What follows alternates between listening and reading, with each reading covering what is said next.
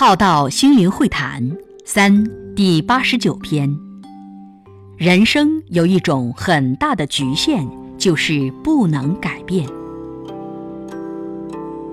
人生有一种很大的局限，就是不能改变。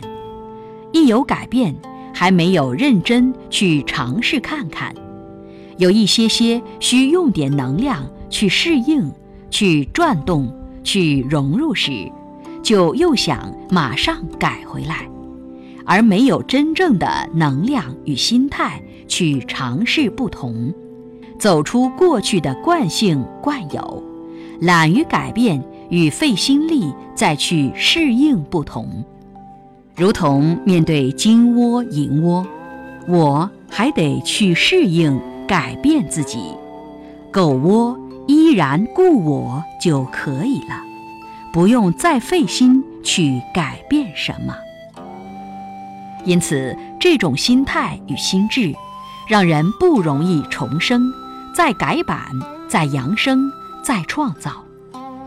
我们都以为成功才是一种获得、收获与成长，而不知生命所经历的一切，就是一种获得、收获与成长。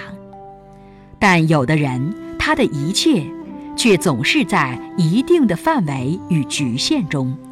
他的一切有着太多的相同与范围。